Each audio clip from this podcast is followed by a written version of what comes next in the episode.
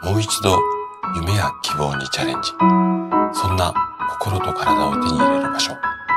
24時間いつでも通える。力生体。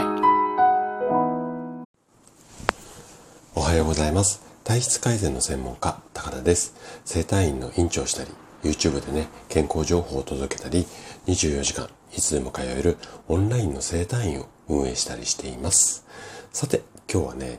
塩分の取りすぎは NG。でも、減塩しすぎは点々点。こんなテーマでお話をしていきます。塩分控えめを意識してます。あの、私の生体院でこう栄養、食事の指導をしていると、これの言葉、かなり聞かれる言葉なんですよね。で、体にこう、思、体のことを思って塩分控えめにしてる方、すごく多いんですが、ただ、塩分控えめにしすぎてしまうと、ちょっとね、大変なことになってしまいます。そんな原因について今日はね、お話をしていきます。ぜひ最後までお付き合いいただけたら嬉しいです。えー、本題に入る前にお知らせをさせてください。先日、あの、アップしたんですけれども、YouTube 2本目となる動画、足がつる原因。まあ、小村帰りですね。この原因と、あとはね、ネットにはなかなかこう、うん、載っていないような改善方法。こちらをね、ぎゅっとこうコンパクトにまとめた一本の動画あるんですけども、こちらもうご覧になりましたかねあの、おかげさまでね、たくさんの方に見ていただいて、こんな話初めて聞いた目から鱗ですみたいな嬉しい感想もたくさんいただいております。で、あの動画のね、コメント欄にも、あの直接私にあのご連絡いただかなくても、コメント欄にあのコメントを入力していただければ、あのそちら見て、あの私の方もね、返信したりだとかしますので、あの直接じゃなくてもコメント欄でもいいので、もしあの見ていただいたら感想なんかいただけると嬉しいです。反対にまだ見てないよっていう方は、あの、概要欄の方にね、あの、YouTube のチャンネルの URL つけてありますので、そちらから、あの、見ていただけると嬉しいです。じゃあね、早速ここから今日のテーマに入っていきましょう。突然なんですが、ちょっとね、質問させてください。あなたはお寿司食べるとき、お醤油、これどういう風に使いますかね？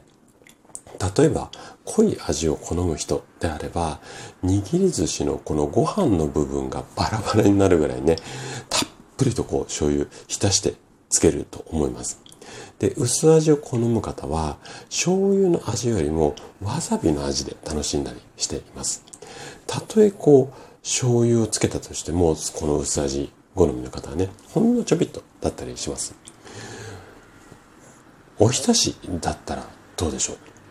これ醤油ドボドボかける方もいれば本当にね鰹節だけで食べてる。小皿に醤油ちょびっとだけ。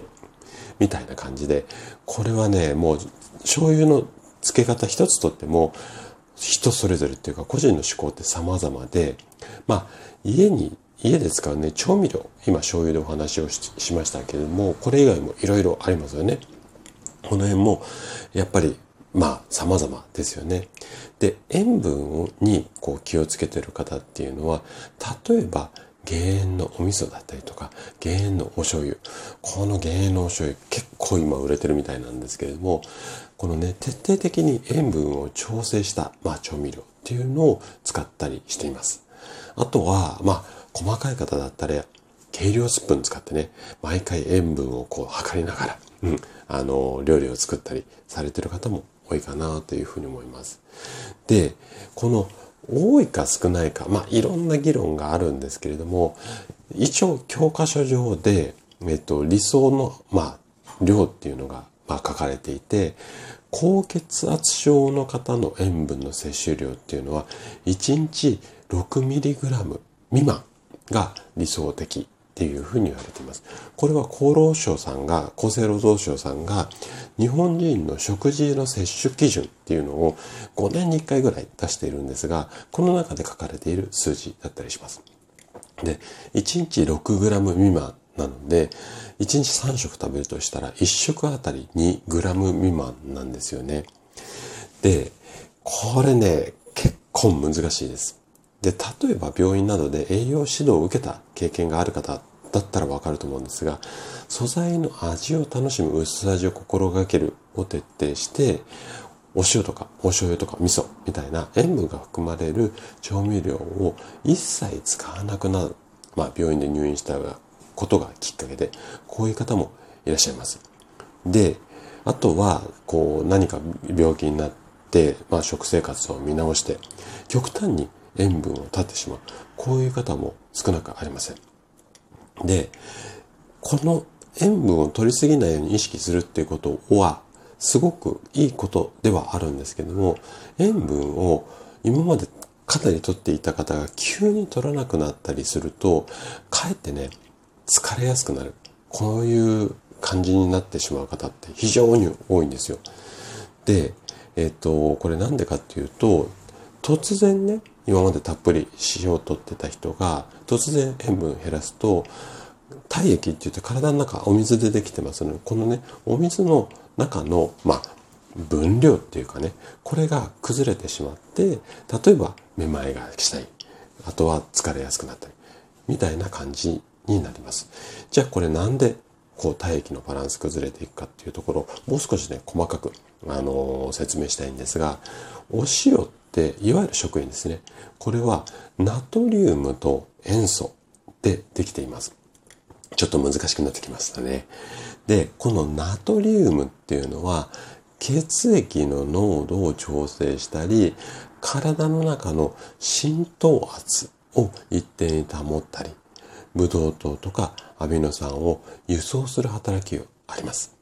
うん。ちょっと難しいですね。簡単に言うと、体の中のお水の濃度を調整したりだとか、あとはね、栄養を運んだり、こういった、こういったことをナトリウム酸はしてくれています。一方、塩素。塩素は、胃液の主成分の塩酸になったり、血液の pH 値を調整したりします。うん。こっちの塩素君は、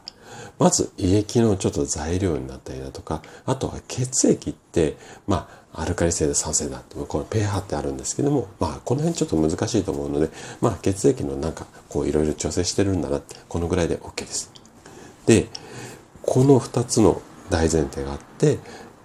今まで大量に塩分を取ってた人が、塩分が極端に取らなくなってね、少なくなってくると、こういった今お話しした通り、ナトリウムとか塩素が働いてくれた、このあたりがうまく行えなくなって、体が調子悪くなっちゃうっていうことなんですね。例えば、夏バテをした時、こう体弱ったりとかしますよね。で、これ汗をかくことで体の中のナトリウムっていうのが外に出てしまって、これで調子悪くなっちゃうっていうことなんですよ。なので、塩分は少なければ少ないほどいいっていうわけではないんです。ここすごいポイントなんですね。例えば、夏の暑い時期にマラソンすると大汗かくじゃないですか。で、その後に、こう、汗の結晶っていうのかな、白くこう吹き出るようになるじゃないですか。で、あれ舐めるとかなり舐めたことある人はあんまり多くないかもしれないんだけど、かなりしょっぱいなんで、しょっぱい味するんですよ。なので、要は塩が吹き出してるのね、体の中の。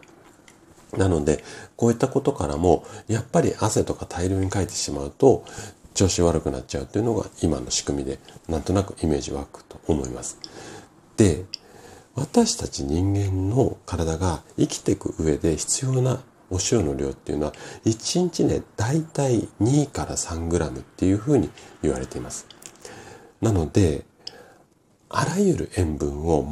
全く排除してしまってこの23グラムも取れないような感じになってしまうとさっき言ったナトリウムだったり塩素が極端に減ってくるので体調子悪くなってきちゃうんですよね。なのでこれもほどほどがまあ大切。になってきます。じゃあ、まあ、どれぐらいがほどほどなのかっていうところなんですけれども、この辺はね、ちょっとまた今日お話しするとかなり長くなってしまうので、またね、時間があったら改めてお話をしていきたいなというふうに思います。はい。ということで、今日のお話はここまでとなります。この放送ね、お聞きの皆様が一人欠かさず、健康で健やかな生活を送れることを祈っています。体質改善の専門家、高田でした。それでは次回の放送でまたお会いしましょう。